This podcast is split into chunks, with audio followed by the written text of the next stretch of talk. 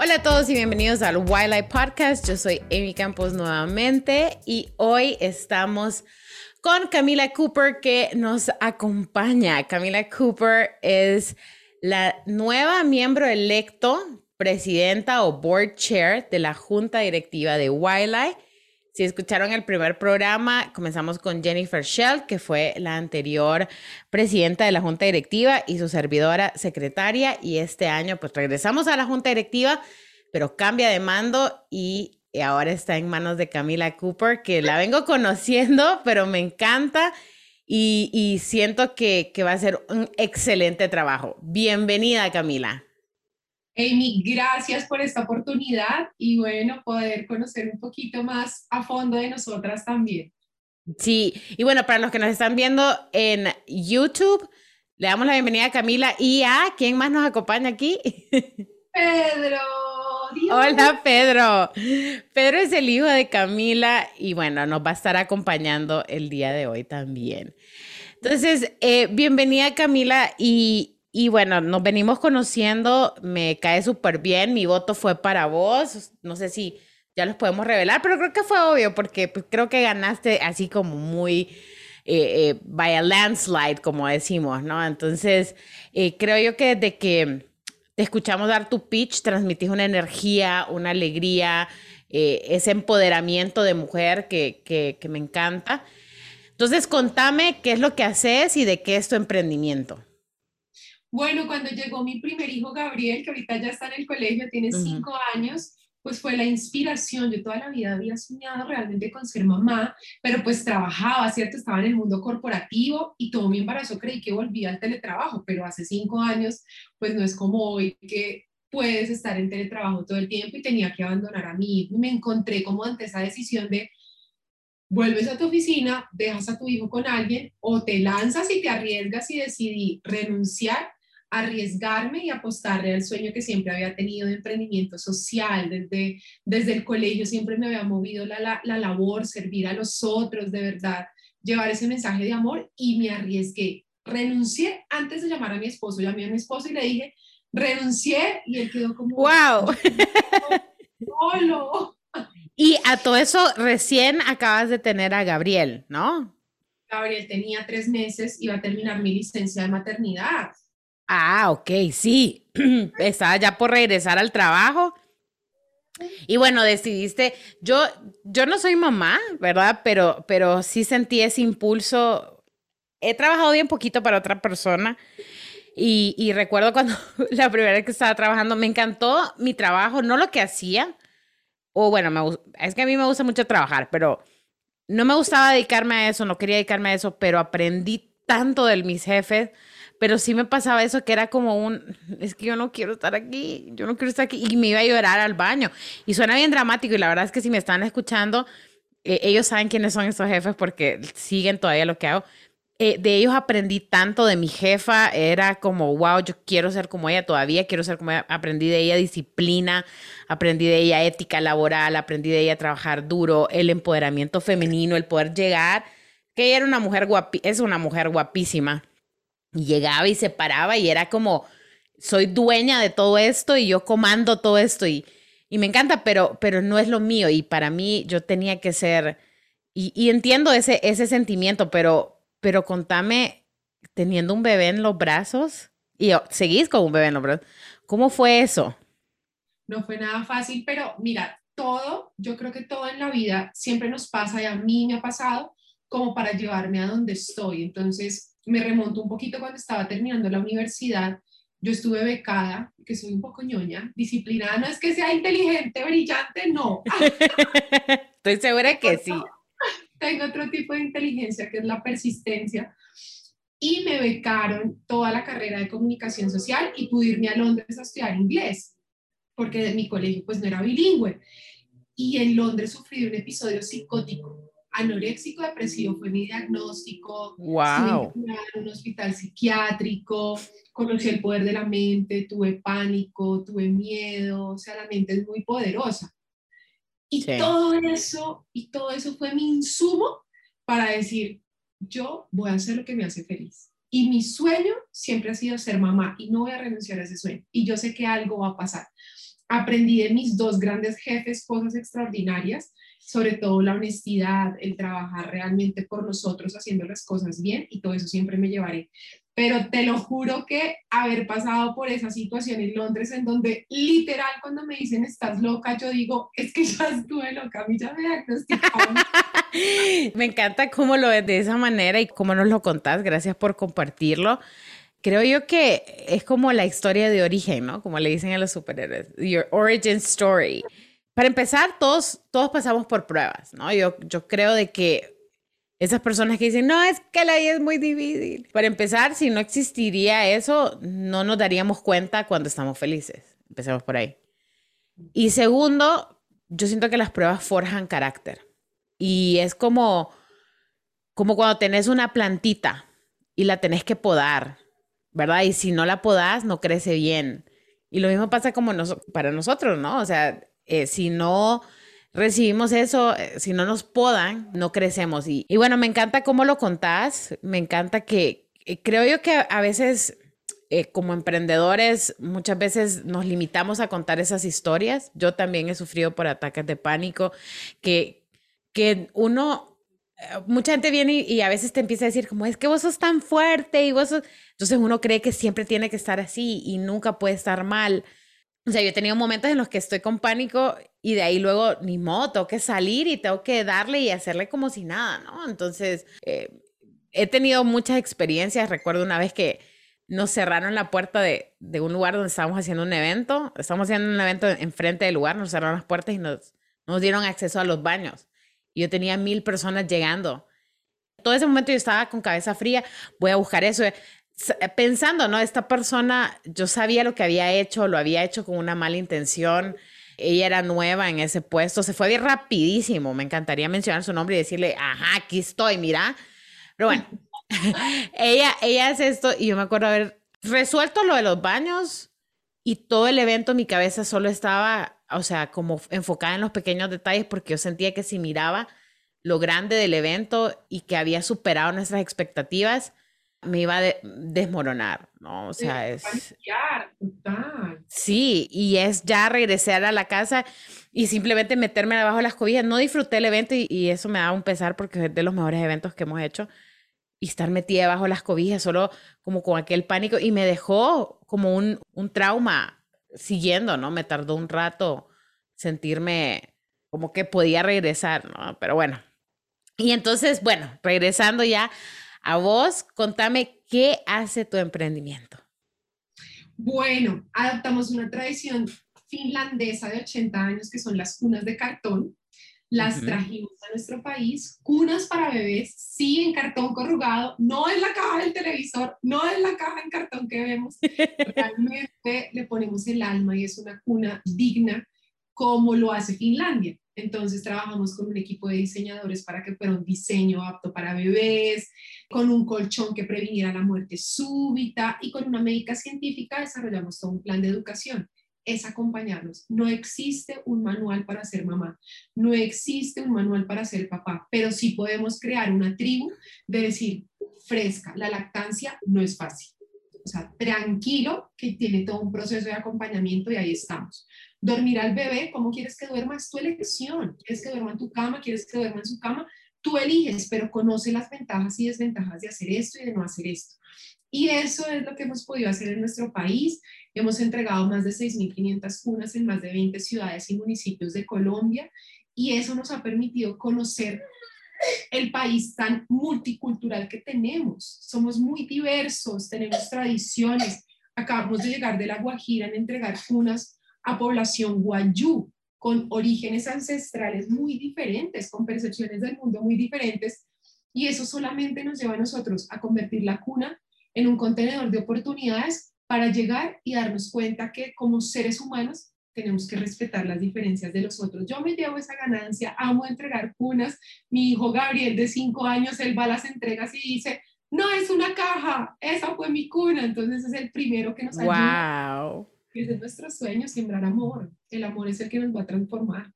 Me encanta y te felicito muchísimo. Creo yo que, pues viniendo de, de otro país en, en, Latinoamérica como es Honduras, yo entiendo la necesidad que tienen muchísimas madres, ¿no? No necesito ser madre para ver esa necesidad, ¿verdad? Que existe de, de cosas básicas, ¿no? Y, y, a cada rato vemos eso, cómo está esa lucha y me encanta lo que estás haciendo, me encanta cómo lo estás haciendo, de verdad que felicidades. No había eh, logrado todavía conocer el impacto de lo que estabas haciendo y, y ojalá esa empresa crezca y, y podamos tenerte por toda Latinoamérica y todo el mundo. Y bueno, contame entonces, tu carrera como emprendedora comenzó con este emprendimiento. Tenemos muchos emprendedores que, que han balanceado de, de arriba abajo.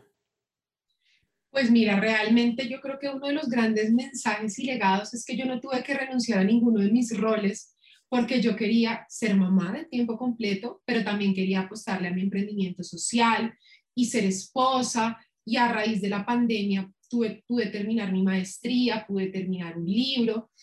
Y es como que esos superpoderes que todos tenemos, no necesita ser mamá, no necesita ser mujer. Considero que son como unas barreras invisibles que tenemos y cada vez que algo te reta sobrepasarla es como, uy, sí puedo hacer esto, pero puedo hacer más. Uy, puedo romper esa barrera, pero puedo hacer más. Obviamente la maternidad te impulsa porque es que tú estás protegiendo una vida a costa de tus dolores, de tu sufrimiento, tienes que olvidarte de todo eso. Entonces, te exige realmente aprobarte. Y eso ha sido lo más lindo, que me ha exigido y claro, obviamente pasamos momentos retadores y en la pandemia conocí, conocí mucho a Brené Brown, empecé a leerla y a estudiar el tema de vulnerabilidad y dije, es eso, es que comprendamos que podemos ser vulnerables y no está mal, porque cuando yo sufrí el episodio psicótico y iba a empezar a buscar trabajo, me decían, tú no puedes hablar que tuviste una enfermedad mental, no te van a contratar. Y yo dije, no, espérese, al contrario, y escribí un blog con todo lo que me había pasado y dije, es que hay que contarlo. Y creo que lo mismo nos pasa a los emprendedores. No, no muestres que has tenido momentos de fracaso. No muestres, o sea, muéstrate que esto es grandioso para todos. Y no, o sea, también es retador, como esto, ¿cierto? Como ser mamá. ¿Cómo tiene que involucrarlos en este proceso?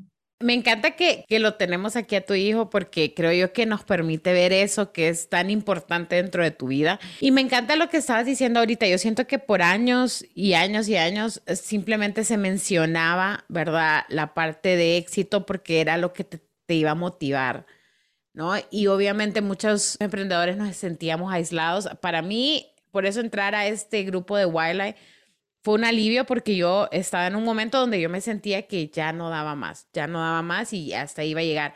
Pero conocer gente que, que tiene los mismos retos, y esa es también la razón para este podcast, que no solamente es me levanté, tuve una idea brillante, conseguí funding, me apoyaron y ahora estoy en la cima del mundo, porque pues, no pasa así.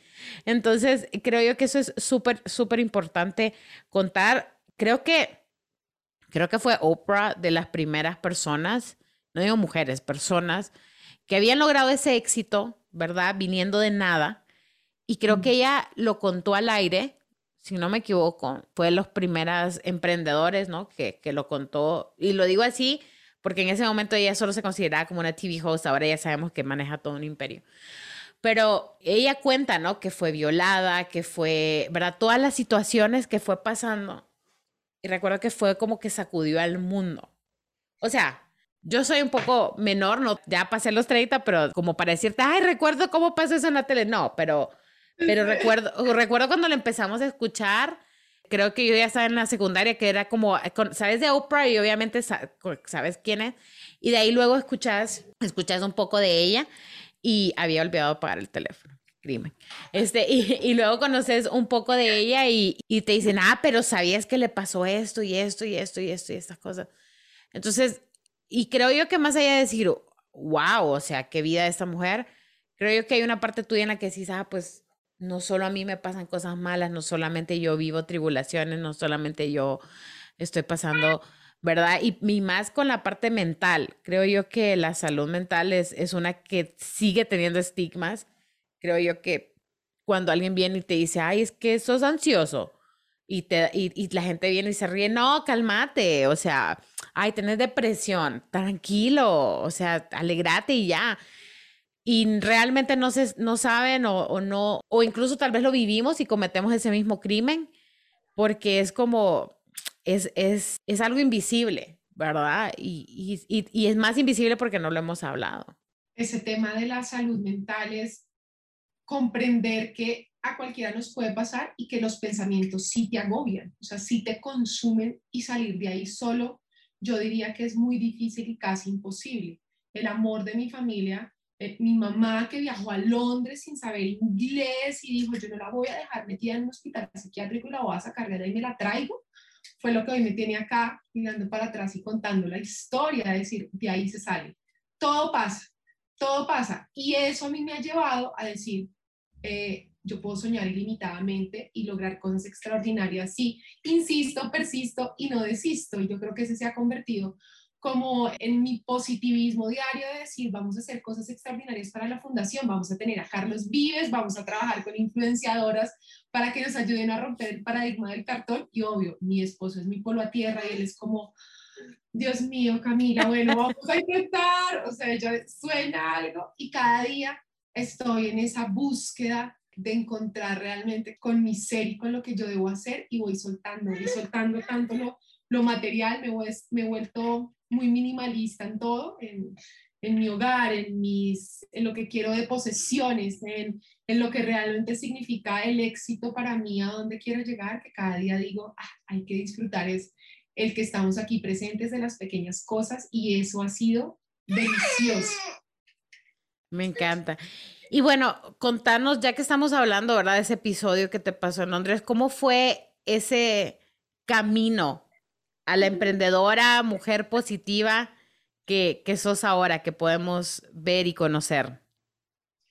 Bueno, pues yo llegué a hacer una práctica en un periódico latinoamericano, era, era increíble, era la editora y pues tenía el contacto con todo el personal que llegara de Latinoamérica, Londres, presidentes, celebridades, pero cada vez empecé a renunciar más a eso por una ambición económica y empecé a meterme ya en un mundo 100% inglés y como que a dejar mis raíces. Y ahí fue cuando la cabeza no pudo más, dijo, si ella no es capaz, porque a mí no me habían enseñado a manejar las frustraciones ni a fortalecer mi carácter, sí, de tú puedes cumplir tus sueños y pues yo sentía que estaba fracasando y no fui capaz de reconocerlo y por eso fue que la mente se desconectó.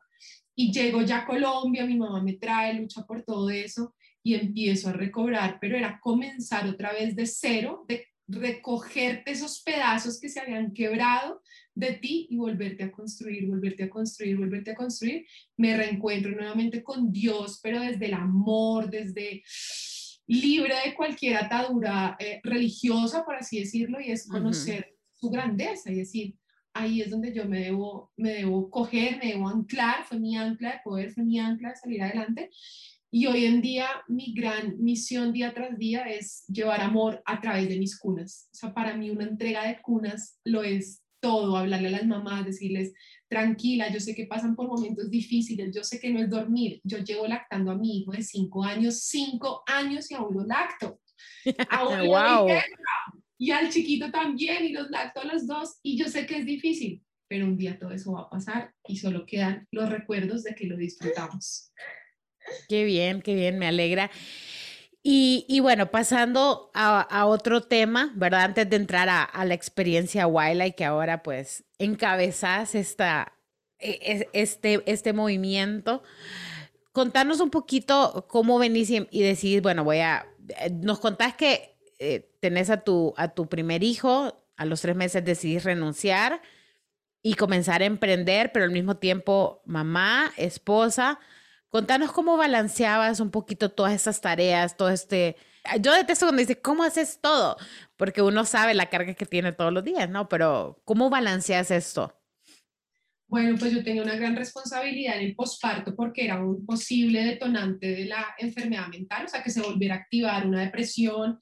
Entonces estuve muy consciente, mi esposo estuvo muy pendiente de mí, de tratar de eh, tomar el sol, ¿cierto? Comer un poco balanceado, no dejar que las emociones me ganaran. Y creo que por eso me envió a Santa Marta. En ese momento mi papá vivía en Santa Marta y ya estaba llegando como a un punto de agobio, o sea, era agobiante. Los primeros tres meses de la maternidad son muy difíciles. Y me dijo, vete al mar. Santa Marta es una ciudad en Colombia que tiene el mar, la brisa, te desconectas completamente. Y me dijo, voy a pasar tu última semana de la licencia porque me quedaba una semana. Y me fui allá y realmente con el mar, como que allá conecté otra vez con todo y dije, no, esperen un momento, yo voy a renunciar. Me leí un libro que es de Piedad Bonel que se llama Lo que no tiene nombre, no lo voy a espoliar, pero al final es muy duro y me sacudió y dije, carajo, tengo que hacer algo. Yo tengo un conocimiento muy grande, yo pasé por una enfermedad mental, yo soy sobreviviente de una enfermedad mental, yo tengo que hacer algo. Y ahí fue cuando dije, voy a hacer algo y se volvió a hacer viral las cunas de, Finlandia en una noticia de la BBC de Londres y ahí me agarró el corazón y yo dije, voy a traer las cunas a Colombia, voy a buscar cómo se están haciendo y a partir de ahí empecé a pedir ayuda. El esposo de mi mamá, que ha sido mi padre putativo por muchos años, a quien admiro, que es un empresario colombiano reconocido, ha sacado empresas adelante, cuando ya vio que era serio el tema, me dijo, yo te voy a asesorar. ¿Cómo lo quieres hacer? ¿Qué quieres hacer? Y yo pensaba, no, yo voy a traer las cunas de otro país, vamos a aliarnos varios. Y él me dijo, no, Cami, tú debes hacer esto sola. Tu propósito es el servicio. Hazlo tú, tú puedes hacerlo sola, tu esposo te hace la marca. Él sabe de ese tema. Y así empecé, teniendo mentores al lado mío. Y al día de hoy tengo mentores día tras día de todas partes del mundo. Así te lo resumo. Mis cunas me han llevado a España, a Israel, a Estados Unidos con Wildlife, a diferentes partes del mundo donde lo único que logramos hacer es mejorar y traer mentores que nos guíen a hacer las cosas mejor para impactar más a la comunidad. Y el amor que no, no, lo, no me desampara en ningún momento. Me encanta. Ahorita mencionaste un par de cosas que quiero que, que regresemos, ¿no? La primera es el descanso. Les voy a contar, ya que hoy estamos teniendo un episodio que hablamos del corazón. Con Camila nos teníamos que ver hace dos días y yo le cancelé porque le dije, me siento muy mal y no me puedo levantar y no he dormido nada. yo los últimos meses eh, he estado trabajando sin parar, ¿no? He estado llevando, sacando el, el Wildlife Podcast, también tuvimos el Wildlife Auge Summit, que fue un, un congreso de moda para toda Latinoamérica, fue una producción inmensa y al mismo tiempo teníamos que arrancar con el colectivo Auge, que es el programa para emprendedores de moda en Honduras, ¿no? Son 50 becas las que damos.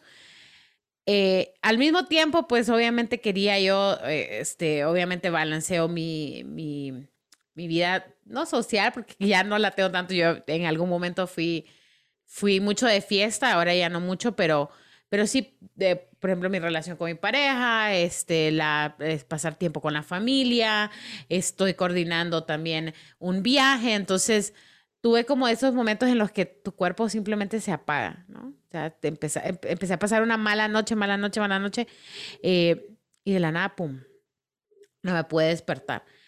Y creo yo que es muy importante que en algún momento, yo sé que, yo sé, yo sé, no quiero sonar condescendiente para los emprendedores que nos están escuchando, que es bien difícil uno decir, necesito parar cuando sabes que tenés un deadline, que tenés que sacar algo eh, en, en, en una cierta cantidad de tiempo, cuando tenés tiempo limitado para sacarlo. Pero es importante que te sentes, te tomes un descanso, le dediques un día a hacer nada. Si te puedes ir a la playa, si te puedes ir a un pueblito, si te puedes ir a la montaña, lo que sea que sea tu feeling. Eh, yo por años me ha pasado esto, una semana antes de los eventos, siempre que yo tenía que montar eventos, conciertos, pasarelas, festivales, ferias, me enfermaba de, de gripe, así muy mal. 24 horas exactas, 24 horas caía, no me podía levantar de la cama, acostada, dormida, solo me despertaba para comer, dormía y de ahí me levantaba a las 24 horas como nada. O sea, de verdad que mi cuerpo me decía, tenés que descansar, ¿no querés descansar? Pues te voy a obligar a descansar, ¿verdad? Eh, creo yo que el descanso es muy importante, yo ya lo necesitaba, me tuve que tomar el martes. Medio seguí trabajando, te voy a decir, pero, pero el estar en la cama varias horas, levantarme tarde, esa, mi cuerpo lo pedía. Me encantó que lo mencionaste, eh, que le dedicaste tiempo a leer. Creo yo que eso es muy importante. Leer no por trabajo, leer por placer lo que sea que sea tu género, ¿verdad? Que te guste, eh, ya sea eh, comedia. A mí me encanta mucho leer biografías, me gusta mucho leer biografías y me gusta mucho leer libros así como, como medio, medio adolescentescos, ¿no? O sea, como, como, como medio divertidos porque siento yo que, que me desconecto completamente. Pero lo que sea que te guste leer, que sea por placer, porque obviamente todos estamos leyendo a diario, ¿verdad? Cosas de nuestro emprendimiento, tendencias, periódicos, noticias, etcétera. Entonces, también dedicarle tiempo a la lectura por placer, ¿verdad? Totalmente necesario, lo que te guste hacer, pero que la mente esté como desconectado de ese agite diario, el descanso es la mayor alerta para un problema de enfermedad mental. No descansar, yo no dormía, fue lo primero que me empezó a pasar, empecé a perder el sueño. Entonces ya seguía noches derecho hasta que ya llegan las alucinaciones, el pánico, todo eso. Sí, creo yo que, que tenemos que, encontrar la manera de, de, poner un balance. Y bueno, la segunda cosa que mencionaste que me llamó muchísimo la atención es la parte de mentores. Eh, en, en Wildlife somos fieles creyentes de, de, tener mentores, mentorías, tener gente que te acompañe y aparte de eso nosotros ser una red que nos acompañamos. Creo que se fomenta muchísimo, muchísimo el compañerismo por esa razón, ¿verdad? A veces creemos que decirle a alguien, eh, puede ser mi mentor y nos da pena y nos sentimos de menos o pedir ayuda también. Pedir ayuda es tan difícil creo yo que por años yo decía, no, no, no, yo lo voy a hacer sola, yo lo voy a hacer sola.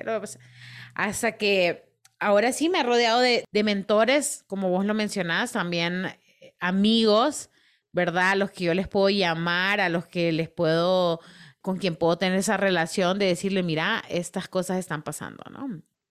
Contanos tu relación con tus, con tus mentores.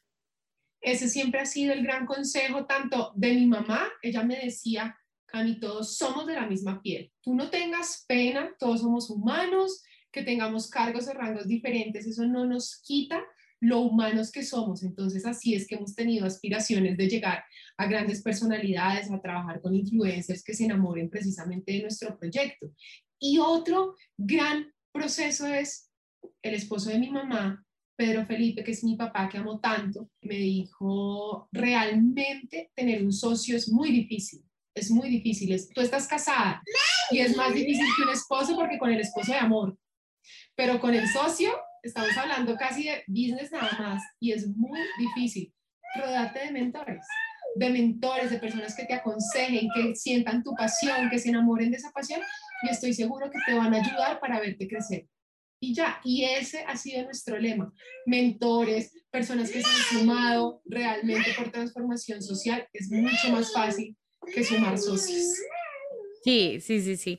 Ahorita, ahorita que mencionas lo de los, lo de los socios, yo tengo, yo tengo dos socios, pero, pero he tenido relaciones complicadas. A ver, voy a contarla porque si digo con ellos va a sonar como que hay una con la que directamente con la que no tenemos problema. Pero cuando inició mi empresa era yo sola. Luego se sienta, mi, me llama a almorzar mi actual socio y me dice, quiero que platiquemos. Y me empieza a hablar de los proyectos que quiere hacer, que quieren crear una empresa de, de multiplataformas digitales o, medios, perdón, no solamente digitales, medios en general. Y yo así como, ajá, ajá, ajá. Pero yo había escuchado eso, o sea, si el eh, ah, no sé si he escuchado esa frase que dice, si el socio fuera bueno, Dios tendría uno.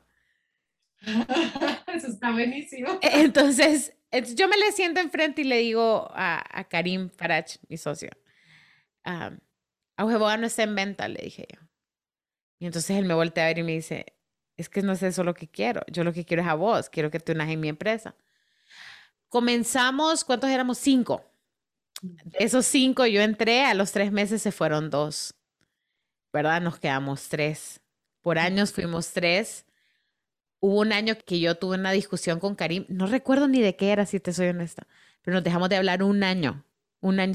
Yo me puse bien dramática, ni siquiera quisiera contarlo, pero, pero me puse muy dramática. Tenía que 24, 25 años, no me acuerdo. Estaba muy, muy chiquita. Y simplemente fue así como nos dejamos de hablar un año entero, pero no deshicimos la sociedad porque yo sabía que, que allá había algo, ¿no? Luego, esta tercera socia se fue a estudiar, decidió cuando regresó retirarse, ¿verdad? De la sociedad. No quiero contar interioridades de ellos porque pues, no es mi historia para contar, ¿verdad? Pero como que no, no, no, no se pudo continuar esa relación, ¿no?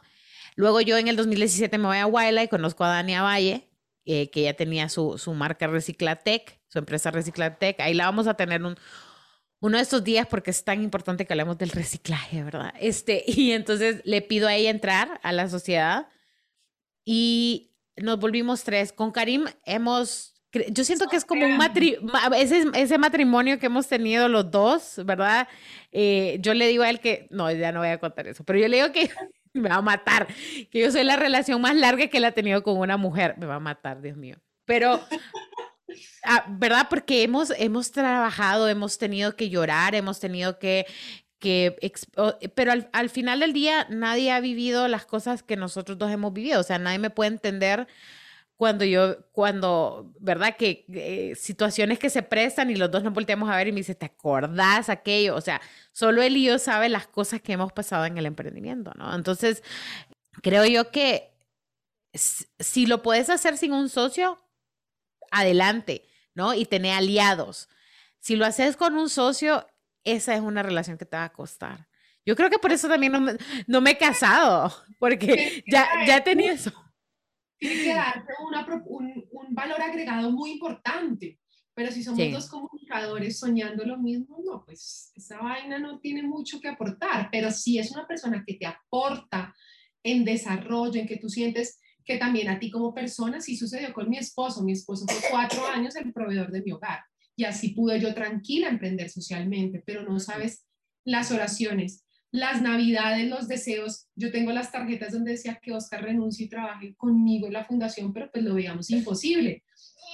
El 20 de enero, antes de entrar a la pandemia del COVID-19, este hombre no podía más en su vida de publicidad, de ser un duro director creativo de agencias, no podía más, no veía a su hijo, no estaba acá, vivía estresado, ya le estaba cobrando temas de salud y dijo, me voy a arriesgar y voy a renunciar y trabajar con él juntos. Él es todo lo opuesto a mí, que me equilibra. Él es mi polo a tierra, él es más racional, él ve realmente problemáticas que yo no veo. Y así es que es encontrar a ese partner que te complemente. Sí, es que es, es un proceso difícil, ¿verdad? Cuando cuando uno encuentra un socio, a veces dice, me voy a ir con esta persona porque esta persona me cae súper bien y me llevo súper bien y vamos a poder trabajar horas. Y a veces no se trata de eso. Conste, con mis dos socios, tanto con Ana como con Karim, me llevo súper bien. Con Karim me llevo súper bien, excepto cuando lo quiero matar, ¿verdad? Pero ya días no nos queremos matar porque está viviendo en Europa, entonces tenemos un océano que nos, nos impide eso. Pero ah, creo yo que tiene que haber un balance, ¿no? Entonces, por ejemplo, con Dania me encanta que, que yo soy bien loca y bien y es muy seria, es una mujer muy seria. Y pero al mismo tiempo yo le confío todo, ¿no? O sea, los accesos a las cuentas, ella, es la CFO de nuestra empresa, ella se encarga de toda la parte financiera. Y me encanta que yo solo la puedo llamar y le, y le puedo decir como, oye, ¿me crees que puedo eh, hacer, no sé, ¿verdad? La primera locura que se me ocurra, grabado aquí con esta... y no me cuestiona, no me pregunta por qué lo estoy haciendo, no hay un por qué lo querés hacer, sino es, voy, al rato me cae un mensaje, un correo, una, una llamada. Tenés tanto disponible para eso, puedes gastar esto, lo moví de aquí, dale pues. Y este llegó. Entonces me encanta eso de que, que es alguien que me, que me puede aterrizar y, y, al mismo tiempo, ¿verdad? No me, no me corta las alas. Y de ahí tenemos a Karim, que él es un soñador. Y a mí lo que me encanta es eso de que a veces yo vengo y le digo, ¿qué tal si hacemos un concierto? Que esto es una historia real. ¿Qué tal si hacemos un concierto que ahorita está tan de moda la música electrónica y los DJs, y tenemos que rescatar a nuestros músicos, a la gente, y los fusionamos. Entonces él se cae y me dice, ¿sabes qué? Y tenemos a varios y armamos todo un festival. Vamos a buscar el lugar más grande y el mejor que podamos hacer, consigámoslo gratis. Entonces me ayuda a elevarme en esa parte, a, ¿verdad? A que mi sueño... ¿Y eso fue real? Sí, todo eso fue real. Y, sí, y lo logramos hacer. O sea, eh, yo a veces vengo yo y, creo yo que como mujer uno viene y, y puede soñar en grande, pero siempre tiene esa precaución, ¿no? Como que la precaución ahí está. Y, y, él no, ¿no? Entonces a veces me dice, no, no, pero démosle más, démosle más. Yo hice un festival hace años de moda, un festival de moda, fue un éxito, pero un éxito mediático al público, pero nosotros como empresa no recuperamos ingresos. Estaba muy joven y yo no sabía cómo hallarle a ese rollo, ¿no? Y por años él me estaba diciendo, tenés que volver a hacer el festival. Y yo le decía, no, porque eso no da dinero. Y no, porque no es rentable, ¿no? Me dice, pero es que encontrar cómo hacerlo rentable. Hágalo, hacelo, hacelo, hacelo, hacelo. Ahora es el evento más grande y el que ha catapultado mi empresa. Y, y el, eh, eh, el, proyecto más importante que tiene mi empresa, de los proyectos más importantes que tiene la industria de la moda en Honduras, es el festival más grande de moda en Honduras. Entonces, Creo yo que, que tener esos balances, sí, a, a, mí que no me gusta estar sola, que no me gusta hacer las cosas sola, ¿verdad? Ese, ese balance creo que yo que es bien importante. Pero pues si decidís no tener socios, es importante que tengas o una buena pareja, ¿verdad? Si decidís tener una pareja que sea una pareja que te apoye, una que te motive, ¿verdad? Siento yo que, que eso vos lo, lo has tenido, la, la relación de pareja en, como emprendedor es una que también hay que valorar, ¿no? O sea, no solamente dejar que te guíe el amor, porque esta es una vida complicada, la de ser emprendedor. Montaña rusa, esto es una montaña rusa que tiene sus días buenos, otros no tan buenos, te cierran ocho puertas, pero hay que insistir para que te abran esa una que va a catapultar todo como te sucedió a ti, pero es de persistir, por eso sí, tener ese partner, esa persona que no te está aplastando, ¿no? O sea, que el día que yo le dije a Oscar, voy a hacer cunas de cartón, me hubiera dicho, o sea, ¿estás loca, cartón? ¿Qué te pasa? Eso no tiene ningún, ninguna proyección, él jamás, él solamente me mira y es como, yo creo que va en serio, miremos a ver por dónde le hallamos el camino y si se necesita esa tribu, esa tribu que nos empieza a animar, a potenciar, a creer en nosotros. Sí. Y bueno, contanos ahora un poquito de Wildlife, cómo, cómo llegaste a Wildlife, cómo viste el anuncio. Tu experiencia fue un poquito diferente, es una experiencia que yo no conozco, entonces también contanos un poco de, de eso. Bueno, yo conozco el programa de Wildlife y apliqué el primer año solo con las cunas, pero mi inglés no era tan bueno porque pues yo no venía de un colegio bilingüe, yo aprendí inglés grande de adulta cuando me fui a Londres y no pasé, me quedé en el primer filtro. Entonces llegamos, llegué hasta la entrevista y no pasé al siguiente filtro porque el inglés pues no había sido tan bueno, no había estudiado tanto. Primer año me dijeron no y yo listo, voy a estar pendiente cuando vuelva a salir la convocatoria, es una gran oportunidad de aprendizaje, de crecimiento, listo.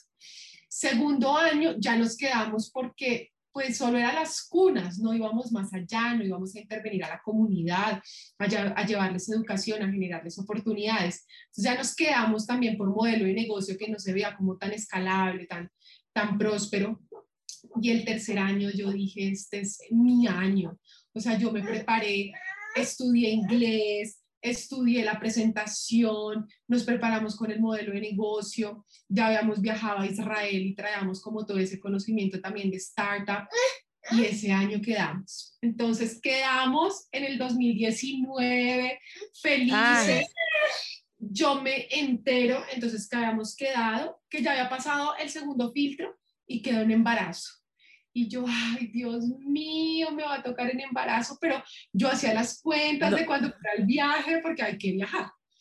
Claro. Entonces yo decía, no, yo hago las cuentas, me va a dar en embarazo, el tiempo es perfecto, entonces no voy a tener ningún problema. Llega esta pandemia del COVID-19 y empiezan a mover los tiempos del programa de la internship de viajar a Estados Unidos. Y yo le decía a Oscar, no, ahora se me va, se va a mover. Dijeron que enero, entonces ya, ya van a ser Pedro, ¿qué voy a hacer? Mi esposo me decía, no me importa, yo me quedo con Pedro, yo miro a ver qué hago, pero tú te vas. O sea, él siempre sí. tú te vas. Y yo, bueno, está bien, y nosotros ahí al pendiente, al pendiente, al pendiente, hasta que dicen, el programa se tiene que hacer virtual. Pues ya sabemos todo lo que significó el COVID en ese momento y y pues para mí fue una bendición porque yo dije, hubiera sido muy difícil para mí dejar a Pedro y más con la maternidad que he tenido con Gabriel, de su lactancia materna, de estar con ellos todo el tiempo. Entonces fue maravilloso la experiencia, aparte la virtualidad te da una ventaja.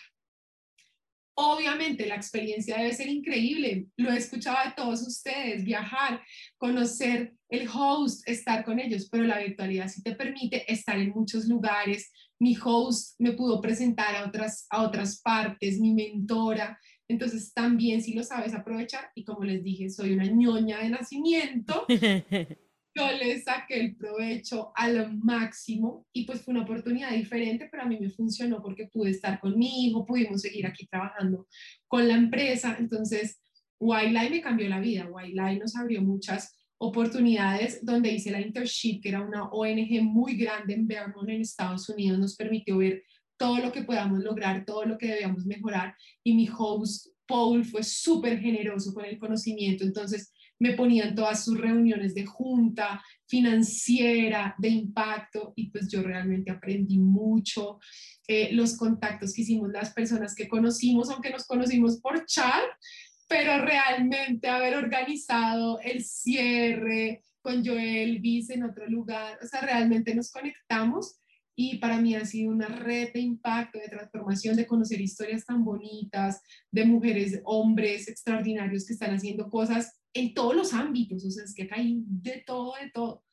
Entonces, para mí ha sido eh, maravilloso transformar también eso, o sea, es una red en redes que tenemos que crecer. Ese es el mayor aprendizaje que yo me llevé de Israel y que veía en una deficiencia tan grande en mi país. Acá somos tan individualistas, tan egoístas, o sea, nos cuesta celebrar el logro del otro. Israel habla un mismo idioma, somos los más, somos los mejores de startup, somos ah, nos ayudamos mutuamente y decía, eso es lo que hay que mover. O sea, sí podemos crecer en manada, sí me puedo alegrar de tus logros. Cuando yo como individuo sienta que el logro de la otra persona me llena, ya hemos dado un paso para eso. Sí, me encanta como todo lo que estás diciendo. Yo a la generación de ustedes la admiro tanto. Yo no sé si hubiera podido cargar con eso, ¿verdad? Con el programa en línea. Ahorita, para mí la pandemia tuvo muchas oportunidades, trajo muchísimas oportunidades. A mí me ayudó a crecer el estar encerrada, cerrada, eh, enfocada. Siento yo que, que fue como un boost. O sea, no voy a decir que me la pasé sufriendo porque no, o sea, creo yo que internamente, personalmente, todos tuvimos nuestros altos y bajos, perdimos gente que queríamos, etcétera, ¿no? Ha sido un momento duro, pero para mi empresa ha sido muy bien, le ha ido muy bien pero la manera en cómo el grupo de ustedes tomó esto y dijo, bueno, esto es lo que nos tocó y vamos a hacer lo máximo de esta oportunidad, para mí es sumamente admirable. Y Waila creo yo que te cambia la vida. Eh, y bueno, ahorita lo podemos ver, ¿no? Ya sea que viajes o, te hayas quedado, haya sido el grupo que se quedó en la casa, creo yo que te cambia la vida porque es esas oportunidades que te da, ¿no? Que tal vez en otro momento no hubieras podido obtener esa llave ¿verdad? Esa, esa ventana a estas empresas de Estados Unidos, que sea como sea, por muy pequeña que haya sido la empresa que te haya tocado, siempre estás hablando del primer mundo, ¿no? Que en Latinoamérica todavía eh, nosotros estamos en desarrollo. Todavía hay muchas cosas que nos hacen falta. Entonces, creo yo que el poder tener esa conexión. Y aparte de eso, Camila, todavía se vienen tantas cosas. Yo el primer año que regresé de Wiley era como, wow, esto fue increíble pero en realidad no fue, o sea, sigue. Bueno, mírame ahora, cuatro años después soy host del Wildlife Podcast, o sea, es algo que continúa y, y, vas a conocer gente todavía más increíble, o sea, todavía hace falta más personas por conocer, todas, todas, todas son increíbles. Para mí, lo más valioso que tiene Wildlife es su gente, ¿verdad? Yo ahora ya te conocí a vos, ya sé lo que vos haces si en algún momento encuentro una conexión, yo sé que te puedo llamar. O si en algún momento decido ser mamá, yo sé que te voy a llamar a vos primero y decirte, oye, Camila, ¿cómo le hago? No quiero dejar de ser emprendedora. Me vas a decir, tranquila, Amy, todo se puede hacer. ¿Verdad? Que esa, es una de las lecciones que, que he aprendido de vos hoy y, y, que he admirado muchísimo. Y me encanta, ¿verdad? Y, y bueno, contanos un poquito para los que no, no conocen, contanos un poquito cómo fue esa experiencia, ¿no? Bueno, desde la virtualidad, pues mira, nos llegó un correo cuando me dicen, tu ciudad va a ser Vermont. Yo no tenía ni idea, o sea, yo nunca he escuchado Vermont en Estados Unidos. Y yo, ay, no, entonces tú escuchas, no, porque ya estás en un chat con todos los que hacen parte de esa corte, que éramos 250 personas. Ya me asignaron, me asignaron Washington, me asignaron New York, San Diego, y uno como, ay, yo quería New York, yo quería Los Ángeles, ¿no? Es lo que tienes en tu cabeza, pero Vermont. Vermont es hermoso.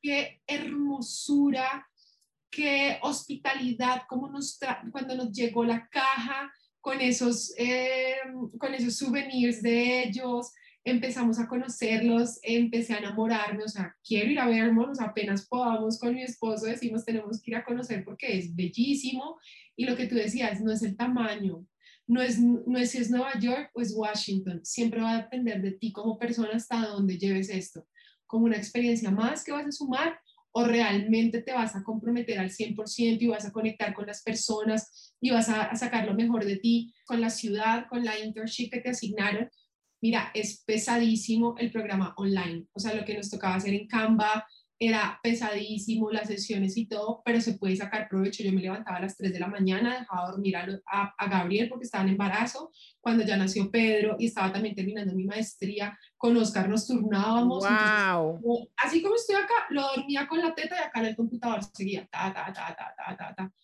Entonces, depende de nosotros y lo que tú dices, o sea, la cantidad de aplicaciones, de programas, el Impact Grant, el no sé qué, no damos abasto de todas las oportunidades que hay, pero va a depender de nosotros. O eres, yo aprendí después de, de sobrevivir a la enfermedad mental que o puedes vivir generando excusas y quejándote o puedes ser actor en tu vida. Entonces yo decidí pasar de ser víctima a ser actriz en mi vida y lo único que hago es tomar acción, tomar acción, tomar acción y organizarme día tras día. Cada día yo soy súper desordenada. O sea, eso sí es una confesión total. Mi mamá no podía conmigo, ella es lo más estricta y toda la vida me decía, pero es que eres un desespero por donde dejas, por donde pasas, dejas huella, con los zapatos, con la ropa. Y este ha sido un proceso de, aprendizaje, porque yo manejo la contabilidad de mi, de mi fundación, porque yo manejo la planeación de mi organización. Entonces, ese es mi mayor estiramiento, ese es mi reto de organizar mi día, mi vida y cada día lo voy logrando más. Quiero ser vegana, quiero ser, o sea, mil cosas que requieren de mucho compromiso, pero si uno tiene pasión, si uno no sabe para dónde va, todo lo logra. Sí, la, para mí la organización es clave. Yo, a diferencia tuya, a mí sí me gusta mucho el orden, la orden. No, no es que vas a ver todo así como, pero sí, sí me gusta clasificar todo, o sea, ni loca. Comparemos las pantallas, comparemos las pantallas. Mira el orden. Yo acabé de mover papeles y todo. Bueno, en tu defensa, esto está montado para el podcast, ¿no? Pero, pero en realidad casi todo, todo se ve así. O sea, yo ni loca pondría como mis camisas de invierno al lado de mis camisas de de, de, de, verano, por muy, por muy parecidas que sean y no, no, no, o sea, todo, lo, todo me gusta mucho en orden, pero, pero e, es, es también una, eh, como dicen, una blessing and a curse, como una maldición también porque mi cabeza todo el día está viendo tiempo, ¿no? Entonces es como, se me pasa un minuto de, de ¿verdad? El maquillaje, ¿no? ok, ya yo sé que me voy a maquillar de 7.15 a 7.20 me dan las 7.25, se me descontroló todo el día.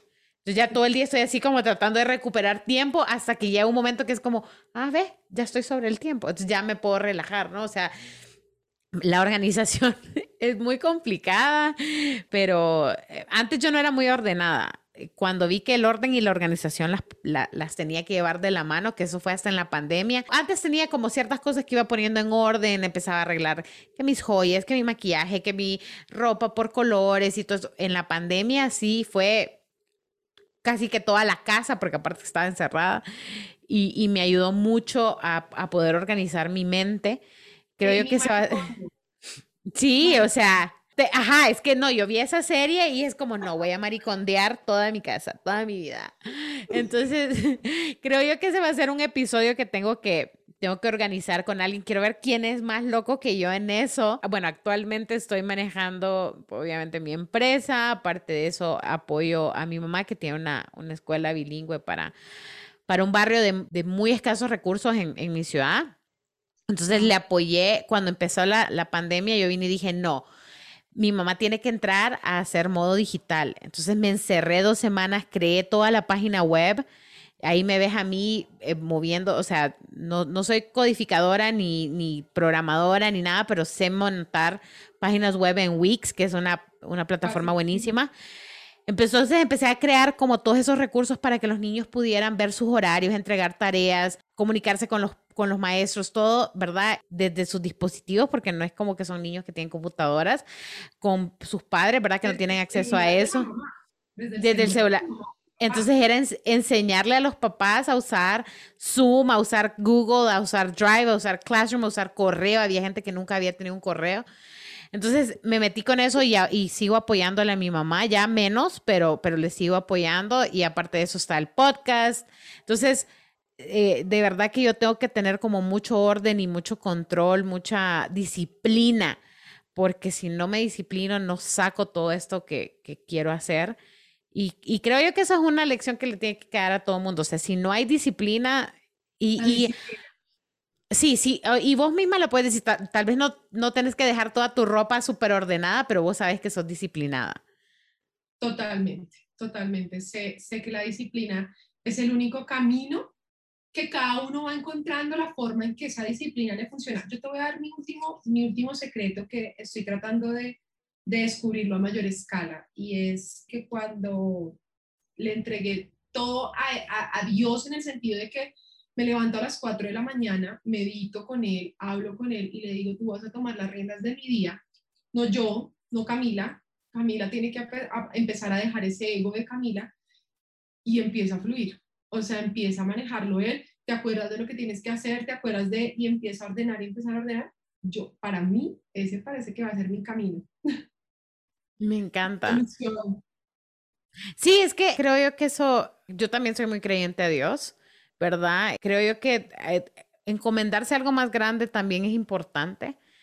Y aparte de eso, saber que no podemos controlar todo. Creo yo que mucha gente ha tenido esos mental breakdowns muchas veces porque creemos que podemos controlarlo todo y que nosotros podemos ser los que decidimos. Y viene y te cae una pandemia. La vez pasada lo estaba diciendo. Cuando, cuando estabas haciendo tu FODA, no sé si se llama también en Colombia, que es eh, fortalezas, oportunidades, ya ni me acuerdo, pero esa cosa que nos... Yo que me gradué de administración, todos los días hacíamos uno.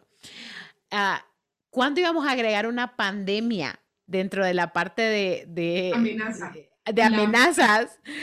¿Cuándo, no? Y en eso te cae una pandemia y un montón de gente era como.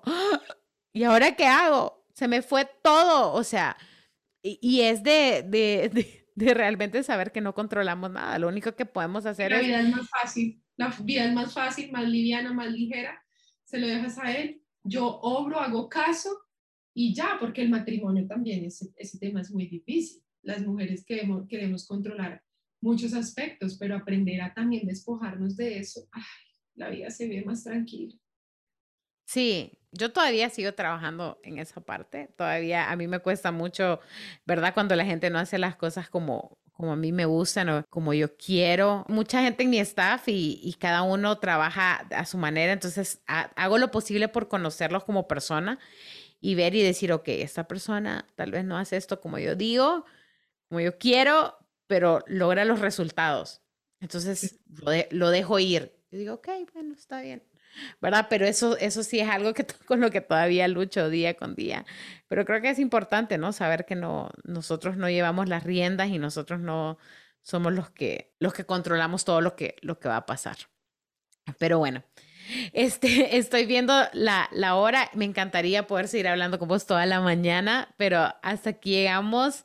Ha sido un placerazo, un placerazo conocerte más. Era muy importante que vos y yo nos conociéramos. Nos tocan dos años trabajando juntas en la, en la junta directiva. Me encanta todo lo que haces, todo lo que representas y la manera en cómo ves la vida. Y de verdad te felicito por todo lo que estás haciendo. Amy, esta oportunidad que nos das de conocer un poquito más lo que hay en nuestro corazón es muy bello. A mí también conocerte, ver qué hay detrás de ti me lleva a que nos tomemos muchos cafés virtuales, por favor.